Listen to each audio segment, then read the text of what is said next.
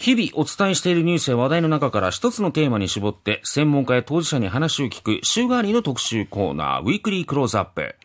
えー、いよいよ来週はお盆ということで、ふるさとに帰省される方も多いと思います。はい、後々揉めないために家族が集まるタイミング、こういうタイミングで話しておきたい相続の話です。相続で揉める人、揉めない人の著者で、相続専門の税理士法人レガシー代表の天野大輔さんに田畑アナがインタビューしています。天野さんおはようございます。おはようございます。さあ今日からこの相続で揉める人揉めない人、まあ、世代ごとにいろいろお話を伺っていきたいと思いますが20代30代編ということでお話を伺っていきたいんですが今日はなんかいまいち相続っていうのがこうピンとこない世代ですよね。そうですね。まだお若いですしもう健康ですしあんまりイメージないですよね。うんでももう20代、30代から気をつけた方がいいということなんですか？あの20代、30代で相続考えるにあたって大事なことは、兄弟仲に関してですね。まあ、一人っ子の方もいらっしゃるかとは思うので、まあ、その時はまあ、あの、親子関係っていうところが重視されますけども、ええ、まあ、兄弟いらっしゃる方は、兄弟仲ここをですね、いずれ起きる相続のことを考えて、まあ、コミュニケーションを良くしておく、譲り合いをしていく、まあ、この辺が大事なのかなというふうに思ってます。天野さんが経験した中で、兄弟仲で揉めたケースっていうのは、具体的にどんなことがあったんでしょう、まあ、相続で揉めるときっていうのは、もうほとんどがまあ兄弟仲で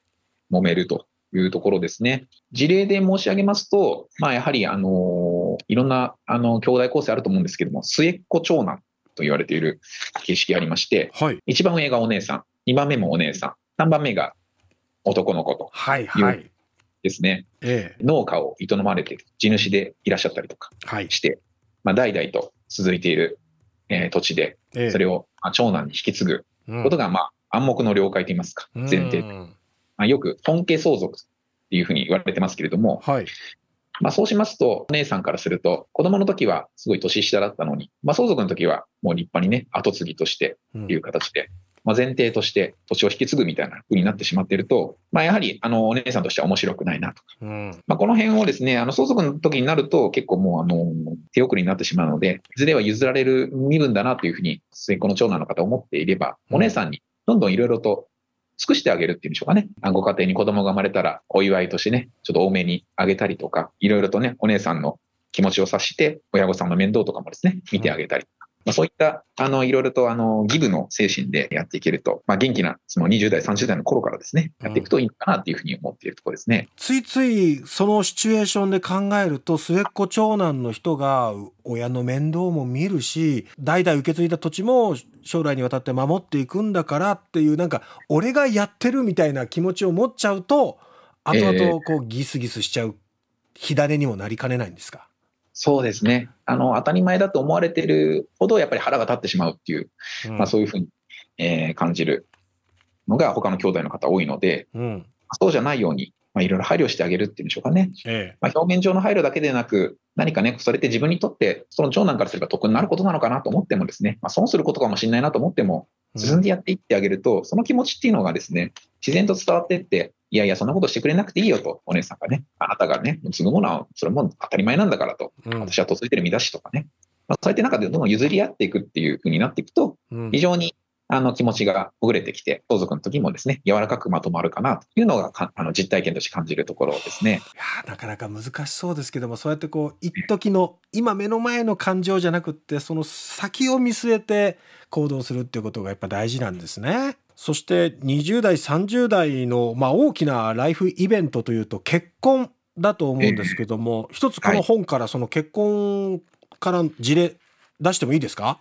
はい、お願いします。その20代、30代では結婚が決まって相手を家族に紹介するケースが多くなると思います。その際に、結婚相手のことをよく知ってもらうために何でも話す。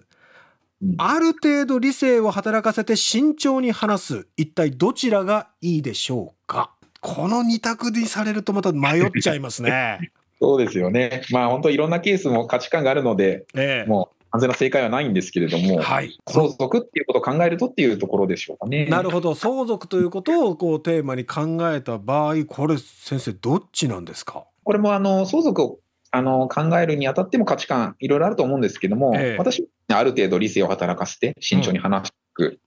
のかなというふうに思ってます。多分今あ俺前者選んでました私前者でしたっていう方結構いたかもしれません。何でも話した方がいいんじゃないかって、いや、あのケースによってはそれも非常にいいこともあると思ってるんですけども、ええ。一般的には、あのやはりあのご両親っていうのは大切な自分の、えー息子さん、娘さんを結婚、うん、するっていう時にはですね、なまあ、半ばなんか少しから離れていくって、ちょっと寂しい気持ちがやはり多いので、はであの結婚相手っていうのがね、やはり今後の息子、娘にとっての人生において、あ、うん。えー非常に大きな影響を与えるっていうのも、まあ自分の経験を通して知ってたりもするので、ええ。まあ、それでもただですね、あの息子さん、娘さんからすれば経験初めてなので、なかなか、あのー知らないと。うん。で、まあ、あの、あまり考えないで話してしまうと、それがなんか親御さんにとって非常に不安なことになったりとか、あの疑心暗鬼になったりとか、えーまあ、例えばなんかそのね、大事なね、あの長男さんえが結婚するってなった時に、そのお嫁さんっていうのは、お母さんからすると、半ばライバルに見えてしまうことなんかもね、よくあったり、ドラマでも描かれたりするんです。そうですね。そんな時に、あの、自分よりもお嫁さんのことをね、すごいなんか尊重してとかね、ええ。とちょっと寂しい。まあ気持ちわかるんだけども、うん。それはいいことなんだけど寂しいというところがあると、うん。後々相続になっていくと、えー配偶者の存在って非常に大事になってくるので、ええ。そこで少しでもですね、あの、じゃあ相続対策をしていこうって言った時に、うん。お嫁さんに言われてなんかそういうこと言ってんのかなとかね、お金欲しいって言ってんのかな、お嫁さんに促されてないかなとか、まあそういうふうに思ってしまうと良くないので、えこの結婚の時からですね、まあそういう印象を与えないような、あと理性的に話していくと、えうん。まあそういうね、あの変な疑心暗鬼とかも生まれてこなくなってくるので、うん。いい関係になったりするのかなというふうに思うので、半ばね、家族の話なので、あんまり仕事としてね、思わないので、まあ何でもね、結構、あの、割とリラックスして話すことはすごいいいことだとは思うんですけども、うん。ゆくゆく相続のことを考えると、あの、まあビジネスでよくやるようにね、ええ。あの、話しちゃいけないことっていうのもちゃんと一線を引いて話したりするとは思うので、ええ。まあそういうのをね、ちょっと念頭に置くと、あの、ちょうどいいのかな、なんていうふうに思っているところです。なるほど、すごくわかりやすいですね。で、まあ、こういった、あの、今結婚を例にとって、天野さんにお話を伺いましたけれども、いろんなシチュエーションごとに、こう、いろんな状況っていうのが説明がありますので、なかなか相続を相談するのって、まあ、実の親に対しても難しいし、リアリティもなかなかない年代だとも思いますので、もうこれちょっとこの本で、まずこう、あ、こういうケースがあるんだっていう事例を学ぶにはいいですね。さあ、明日はですね、天野さん。はいよりリアリティのある現実に帯びる40代、はい50代編でお話を伺いたいと思いますので、明日もどうぞよろしくお願いします。あ、どうぞよろしくお願いします。私50代ですから、ええ明日が聞き逃せないなと。ですね。私は今日大変参考になりましたそう。ですね。兄弟仲深めておきたいと思います。思いやりですね。ですね。相続で揉めるかどうか不安な方には、税理士法人レガシーのホームページで簡単に揉める度をチェックできます。えー相続揉め度診断で検索してみてください。相続で揉める人、揉めない人の著者で、相続もん相続専門の税理士法人レガシー、レガシー代表の天野大輔さんでした。